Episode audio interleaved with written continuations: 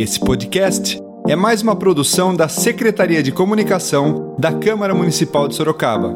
E nesse episódio, o tema é Combate ao Trabalho Infantil, com matéria de Roberto Paes e locução de Anderson Santos. Confira agora.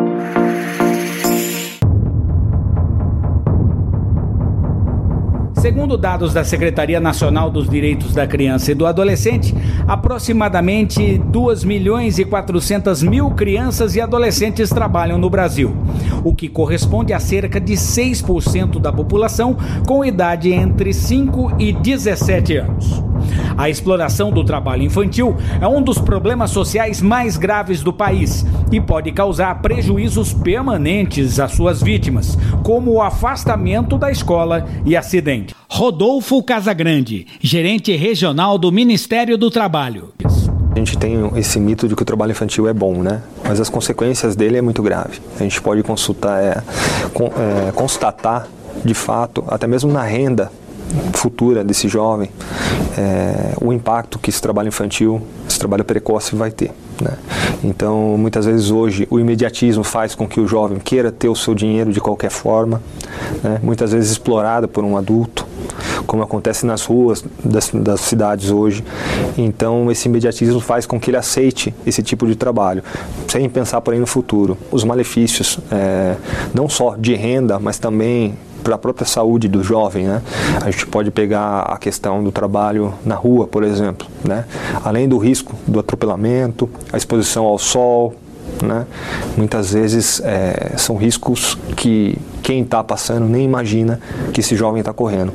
Então a gente está falando de um problema social grave que reflete na própria saúde do, do, do, do jovem, né? E que hoje talvez ele não perceba, mas quando ele ficar mais velho, por assim dizer, ele vai ter reflexos, né? tanto na sua saúde, como na sua vida financeira, na sua vida pessoal, que seja, até mesmo a questão da formação. Então, de fato, o trabalho infantil é, ele é muito prejudicial ao, ao, ao jovem e à sociedade como um todo, essa sociedade futura que a gente fala.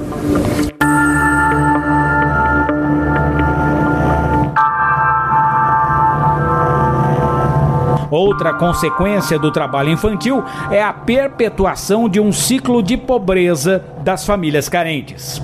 Essa condição se torna pior a cada geração, conforme explica o desembargador do Tribunal Regional do Trabalho, João Batista Martins César.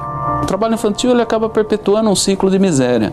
É, tem vários estudos que mostram isso e mostram que a, a educação dos pais é determinante na renda que o filho vai ter no futuro.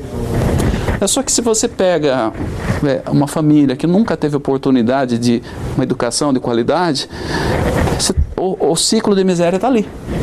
Você não consegue quebrar esse ciclo de miséria e o trabalho infantil perpetua. Por quê? Porque o pai é pobre, então ele não tem condição de dar uma vida adequada para o filho, o filho vem precocemente para o mercado de trabalho. É, vai trabalhar de maneira irregular, aí não lava rápido, não, não trabalho agrícola. Enquanto o adolescente é dócil, esse mau empresário, ele aceita que o adolescente fique lá. Quando o adolescente está lá com seus 16, 17 anos, ele começa a ter um pouco de consciência, o trocadinho que ele ganha não dá mais para aquilo que ele quer fazer, ele começa a reclamar, oh, mas eu não estou ganhando o salário mínimo aqui, eu ganho menos que o salário mínimo, eu não tenho férias, eu não tenho equipamento de segurança, eu não tenho nada. Aí, para esse tipo de empresário, esse adolescente não serve mais. Aí ele manda embora esse adolescente. Só que esse adolescente daí ou ele abandonou a escola, ou ele não teve o aproveitamento adequado. Como eu falei, ele é um analfabeto funcional. Ele vai arrumar emprego aonde? Não vai arrumar. Ele vai sobreviver de bico. Então ele vai perpetuar o ciclo de miséria, porque ele vai ter o filho dele, o filho dele também vai ser encaminhado precocemente para o mercado de trabalho e vai viver de mascadas, pequenos serviços, não vai ter um emprego ou um empresário que, que tenha discernimento para conseguir constituir uma empresa e, e, produzir e ter uma renda maior. Os dados todos do, do IBGE, não só no Brasil, no mundo, mostram isso. O problema também está presente em Sorocaba, onde, de acordo com a Secretaria Municipal de Igualdade e Assistência Social, cerca de 160 crianças e adolescentes são vítimas. A exploração ocorre principalmente com a venda de produtos nos semáforos. Angélica Lacerda, coordenadora CIAS. Existe uma equipe de abordagem social, são orientadores sociais que desenvolvem exclusivamente esse trabalho, são capacitados para chegar até essa criança. Isso por meio de denúncia ou busca ativa. Qual que é o objetivo da abordagem social? Aproximação. Nós não somos polícia, nosso trabalho não é de repressão, é um trabalho de acolhida. Então nós vamos tentar entender o porquê que aquela criança está naquela situação. E se for bem pequenininha, cadê a mãe? Né? cadê a escola? E a gente vai, é, com essas reflexões, é, mapeando e, e traçando as estratégias. Além do poder público, é preciso que a população também se conscientize de seu papel no combate à exploração de crianças e adolescentes. Medidas como apoiar entidades sociais e evitar a compra de produtos oriundos do trabalho infantil já são um bom começo. Eu quero ajudar e eu, eu aprendi que não é comprando o produto. Então, como que eu ajudo? Eu posso ajudar uma instituição, uma organização da sociedade civil que trabalha com criança e adolescente. Né? Porque o nosso objetivo é o quê? A educação com qualidade, que ela vá para uma escola em tempo integral. Ou que ela frequente a escola em um turno e no outro ela frequente um serviço de convivência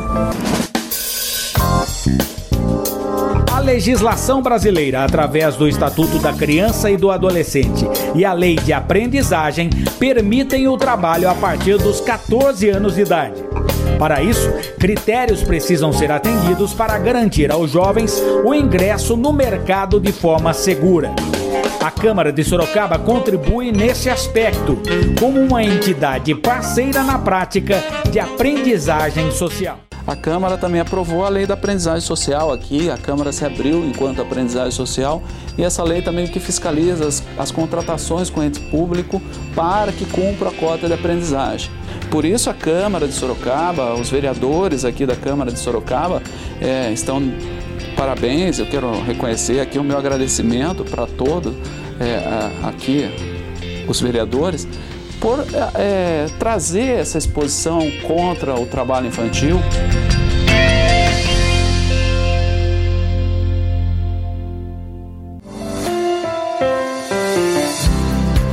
Esse foi mais um podcast produzido aqui pela Secretaria de Comunicação da Câmara Municipal de Sorocaba. Até o próximo episódio.